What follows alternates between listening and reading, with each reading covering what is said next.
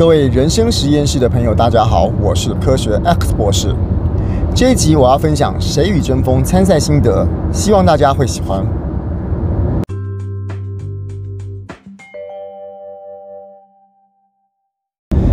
要不要讲一个大众化的题目？我现在先定义一下题目是什么意思哈。《谁与争锋》给的题目其实不是一个演讲的题目。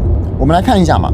我们说第一场比赛讲感动，这个感动其实不是一个演讲题目，感动是一个叫你去找题目的比赛里面的给选手的范围，它不是个题目。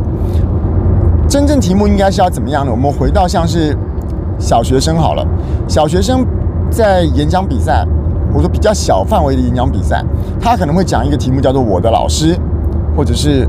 我最快乐的一的的一天，或者是我最难忘的一天，那个题目是比较限缩的，就是我的老师，那不外乎就是讲你的导师或者其他专业科目的导师的老师。那我最快乐的一天，每个人都会有一个快乐的一天。可是感动两个字就很难讲。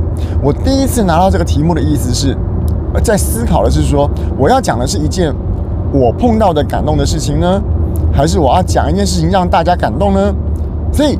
谁与争锋给的谁与争锋给的这个题目不是一个题目，它是叫你去在这个范围里面生出一个题目来。好，那所以这个时候就危险了。我们今天说我要讲一件事情让观众觉得感动，那讲身边的故事嘛。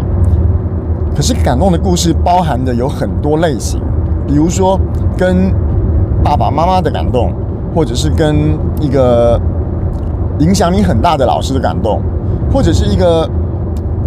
在职场上教你很多的上司的感动，又或者是可能有阿公阿妈的感动，或者是小朋友给你的感动，本感动也可能来自一件事，也可能一个情景、一个电影等等的，所以就很难去抓出一个东西来。也就是说，我们今天在选手上场比赛的时候，比的不只是表达的方式，还表达的你的选题。好，那我们现在回头来看一下感动这件事情。感动这个事情，我在想。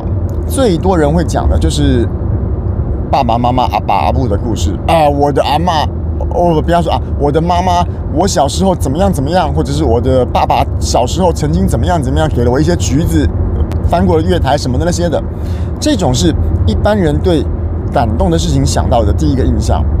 好，那这个时候就要做个抉择了，大家都讲这个，那我要不要讲这个？那以我来讲，我选了一个。布丁狗的，这是我跟我小朋友的故事哦。当然，这个是一件我很感动的事情，我可以在这边做发挥。可是，我们光就战略上来讲，我要不要讲阿爸阿布的事，还是要讲我跟小孩的事？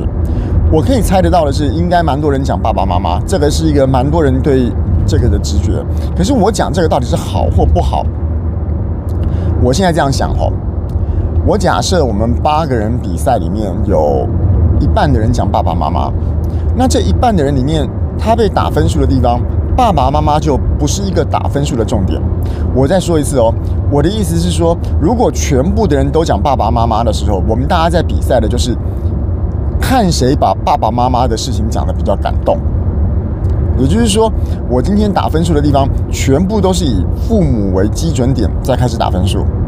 可是呢，如果有人讲工作，有人讲小朋友，有人讲爸妈。那这个打分数的过程中，就会有包含了两个层次，一个是到底爸妈的事比较感动，还是老师的事比较感动，还是上司的事比较感动，还是小孩的事比较感动？这个事情的本身就有一个不一样的地方，然后再接下来去比一个，那你自己的演说表达技巧，也就是说，我需要跟人家比两样啦。我拿出一个不一样的议题，我比的不只是议题本身，还有我的。表达方式，但是如果我拿的是跟大家一样的议题的时候，我比的就只有表达方式而已。这个时候就要拿捏一下了。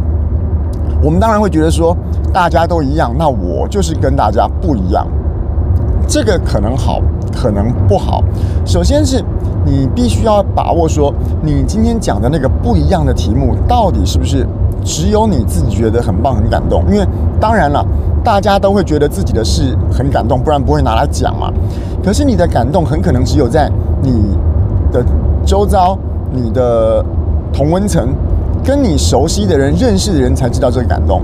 如果根本完全不认识你，也不知道你是个怎么样的人，甚至于是，甚至于是以一种呃评审或者是旁观者的人来看的时候，他可能就不会觉得你这件事情有什么值得感动的地方了。而你在选题的部分，我假设我讲了一个说，我看到一只小狗怎么样多感动的这件事情，那小狗的威力到底有没有比爸爸妈妈来的高？这个时候就有一个危险的地方所在。你被评的是爸爸妈妈比较感动，还是小狗比较感动？再叠加上你的演讲技巧，好。那所以我说，选大众化的题目，通通讲爸爸妈妈。如果今天你对你的演说技巧很有信心的话，大家至少会在这个同一个基准点上面，至少你会跟我刚刚说，如果有一半的人选这个的话，你的起点会跟那一半的人的一样。而且大多数的人如果会选爸爸妈妈，那表示观众跟评审他们可能的口味也会偏向大大妈大爸爸，呃，也也会偏向。爸爸妈妈，这就是我说的所谓大众化的题目。可是呢，我没有反过来讲，那我要不要试一下耳目一新？娃娃是一个出奇制胜？就像我说的，我今天讲布丁狗。当然，我选布丁狗的原因不是为了要出奇制胜，是因为其实我对这个题目跟整个节目都还没有很了解。而我在知道题目之后，到能够准备好上台之前。我以我当时的，我们不要说功力了啊，以我当时的参赛经验来讲，我的确只能够找出布丁狗这个故事，当做是我最合适的一个上台表演的素材。好，那出奇制胜好不好？我回头来看，除非你对那个出奇制胜的奇非常非常有信心，不然它是一个不好的事。怎么说呢？我们既然说是出奇制胜，那表示它跟一般。的题目，一般的价值观跟一般的很直觉的联想是不一样的。好，那问题来了，今天来听你讲的人，并不是说像我们在学校或是博物馆一样，本来就是喜欢你，本来就是对你抱有好奇心才来听的，他会愿意听你讲。可是我们今天谁与争锋的比赛是，我们去被人家审查的，也就是说，你的这个出奇制胜的 idea 是要让全部的人加上评审一起来考验他。那这个时候问题就来了。现场观众有三十个人，评审有六个人，加起来有三十六个人。你的出奇制胜够不够威力大到这三十个人都认同？也就是说，如果你今天讲了一个很有趣的题目，这个题目可能只有，哎，只有理工宅男才会懂；这个题目只有离乡背景、出国过的人才会懂，或者是说这个背景、这个了解这个题目的。的基本能力需要架构在某一种环境、某一种身份才能懂的话，你如何保证现场的六个评审跟三十个观众都能跟你有一样感同身受？他们都会欣赏你的题目。如果大家都选爸爸妈妈，那表示爸爸妈妈是一个大家都能接受。可是你选了一个不一样的，搞不好会有很多，说不定一半以上的人无法接受。所以说啊，除非你的题目真的够强。